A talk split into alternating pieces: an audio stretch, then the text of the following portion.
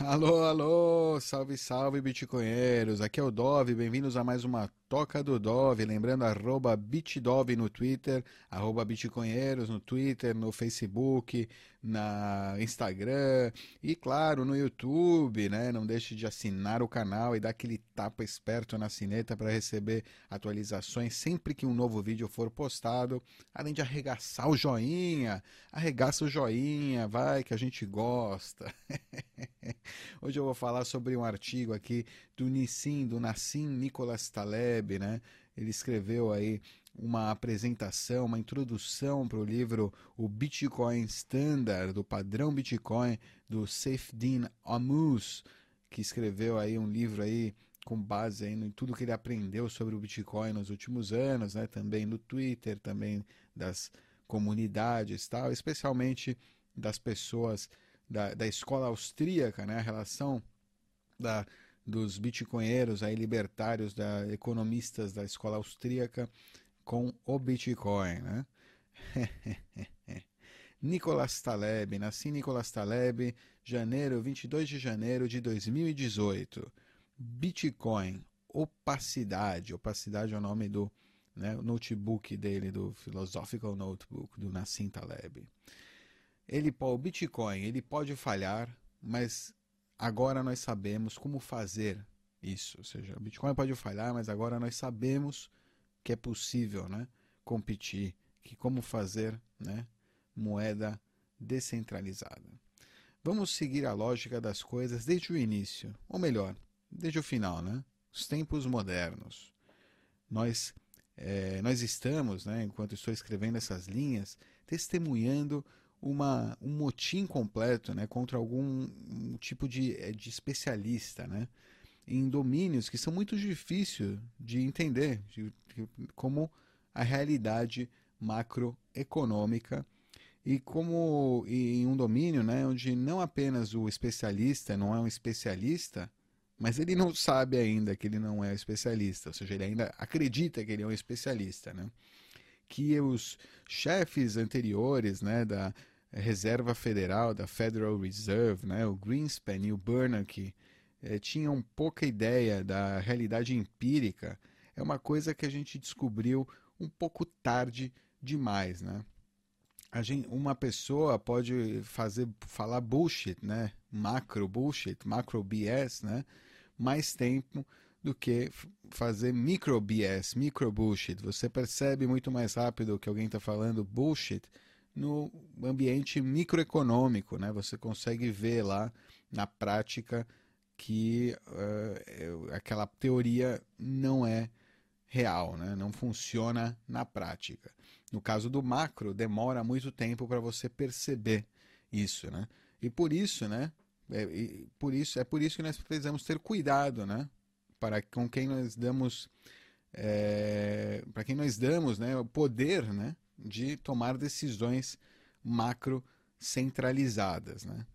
O que faz com que isso seja ainda pior né, é que todos os bancos centrais são operados né, baixo o mesmo modelo, né, transformando isso numa monocultura perfeita. Ou seja, o problema é sistemático e global, não é apenas é, a Federal Reserve americana, senão todos os bancos centrais do mundo sofrem do mesmo problema. Né?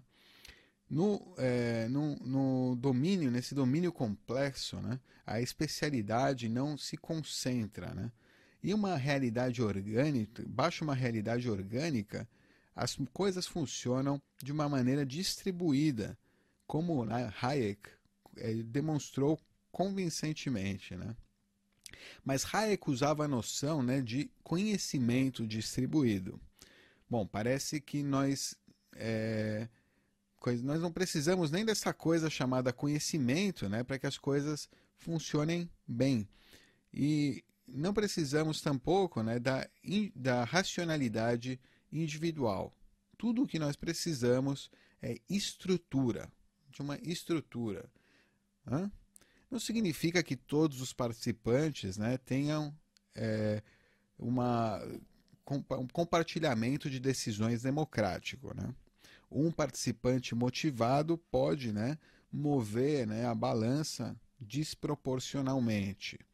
O que eu estudei né, como a assimetria do, é, rule, do domínio da minoria. Né? No, a regra da simetria da minoria. Né? A regra da simetria da minoria. Mas cada participante né, tem a opção de ser aquele jogador. Ou seja, todos temos a possibilidade de ser aquela minoria assimétrica. No entanto, de alguma forma, né, é, em transformação de grande escala, acontece um efeito milagroso. É, mercados racionais não requerem nenhum que nenhum trader individual seja racional. Na verdade, eles funcionam muito bem com nenhuma inteligência, né? Uma multidão de com inteligência zero, com o design certo, funciona melhor que, né, um o gerenciamento estilo soviético, composto de inteligentes máxima de, de humanos, seres humanos maximamente inteligentes, né? Tipo, com a inteligência máxima. É por isso que o Bitcoin é uma ideia excelente. Ele preenche as necessidades né, do, sistema de, do sistema complexo, não porque é uma criptomoeda, mas precisamente porque não tem nenhum dono, nenhuma autoridade que pode decidir sobre né, o seu destino. Ela é, é a, o dono dela é a, é a multidão, né? é o indivíduo ou todos, né? E seus usuários, são os usuários dela, são os, os donos da, da, da rede Bitcoin. Cada usuário né, é um dono aí da rede. E agora né, tem um histórico aí de diversos anos suficiente né, para você poder considerar como uma besta, um animal próprio, né? uma, uma besta própria. para que as outras criptomoedas compitam, né, elas precisam ter né, essa propriedade hayekiana. O Bitcoin é uma moeda sem um governo. Mas a gente pode perguntar: nós não tínhamos antes o ouro, a prata e outros metais, é, um outro tipo de classe né, de moeda sem governo? É, bom, mais ou menos, né? Not quite, mais ou menos. Quando você faz trade, você troca gold, né? Ouro, você troca loco, né? Hong Kong, né? No lugar, em loco, né? E termina recebendo, né? Uma, um claim, uma... Você não recebe o ouro fisicamente, senão, né? Uma promessa, é uma promissória de um estoque, né? De ouro. Que, né? Você precisa mover para Nova Jersey, para New Jersey, para os Estados Unidos, no caso, né? se você quiser mover para os Estados Unidos. Os bancos controlam o jogo custodial, né? E os governos controlam os bancos. Ou melhor, os banqueiros e os oficiais né, governamentais estão, é, para ser é, é, politicamente correto, né, é, bem sincronizados. Então o Bitcoin tem uma grande vantagem né, em cima do ouro nas transações. O clearance, a liberação, né, não precisa de um custodial, de uma pessoa específica, né, de um custodian específico. Nenhum governo pode controlar qual código né, você tem na sua cabeça, ok? Finalmente, o Bitcoin né, vai passar né, por hiccups, por vão ter algumas barreiras, alguns obstáculos, né? Ele pode até falhar, pode até dar errado, pode ter um bug fatal nele aí que a gente ainda não percebeu. Mas então, né, ele vai ser facilmente reinventado, como agora nós já sabemos como funciona, né? É, eu discordo um pouco aqui assim, mas beleza. Ou seja, não vai ser totalmente reinventado, talvez a gente tenha que usar o mesmo ledger, porque a gente, se perder o ledger do Bitcoin, vai ser difícil convencer as pessoas né, que é possível, porque é, imagina que se tem um bug aqui, vai ter um bug lá também, eventualmente em outro sistema. Então a gente teria que manter pelo menos o ledger, ou seja, a tecnologia que move os UTXOs, né, os bitcoins, o ledger, ela pode mudar por o que vai né, por cima disso, mas a, a database ali dos dos valores, né? Ou seja, não, pode ser que você não possa usar ela enquanto tivesse erro, mas essa database tem que ser mantida, ou seja, quem tinha BTC tem que ter o nova solução, né? Enfim, provavelmente seria o caso, seria o que vai acontecer, porque precisa ser também open source, né? Para que seja é, neutro, né? Então, se for open source, o Bitcoin pode né, colocar isso no seu código e seguir a Ledger. Vamos lá. No seu estado presente, né, ele fala aqui então que ele pode ser reinventado, a maneira como ele funciona. Sim, maneira como funciona, sim. O Ledger, não. Ou seja, o histórico de transações deve seguir. No seu estado presente, né, é, ele não pode ser, ele pode que não é tão conveniente aí para transações, não é tão bom ainda para comprar o seu expresso macchiato, né, na sua é, cadeia de cafés aí, onde você faz o seu virtual signaling, onde você mostra aí para o mundo o hipster legal que você é. Pode ser ainda muito volátil para ser uma moeda, né? Por enquanto, por enquanto.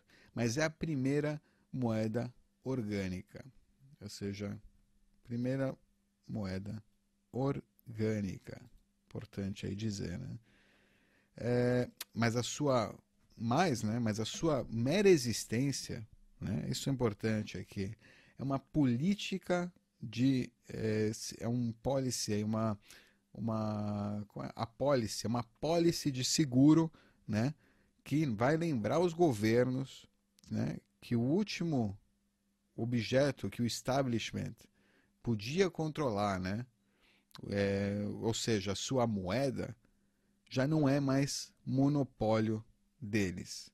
Isso nos dá, né, a multidão, uma apólice de seguro, um seguro né, contra um futuro orwelliano seja um futuro aí de mass surveillance, de vigilância em massa, de monitoração em massa.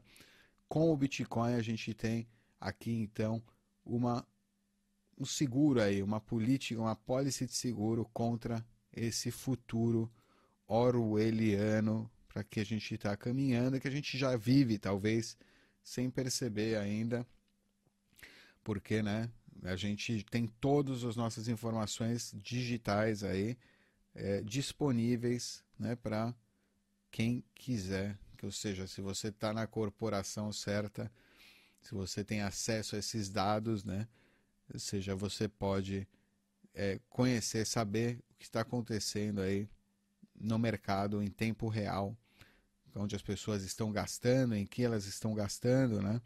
é, podemos te, impedir com que elas gastem naquilo que você acha que elas não devem gastar, ou seja, interferir na vida das pessoas, também né, na vida financeira delas. É, no caso aqui, né, com o Bitcoin, talvez a gente tenha então uma solução, né, uma, uma, um seguro aí contra esse futuro, se isso se a gente né, souber usar bem esse seguro, porque também podemos perder ele com a nossa ignorância ou a nossa servidão voluntária. É isso aí, pessoal. Fica aí por hoje esse textinho. Até a próxima. Deixe seus comentários aí, o que vocês acharam, ideias, enfim. Estamos aí. Até, tchau.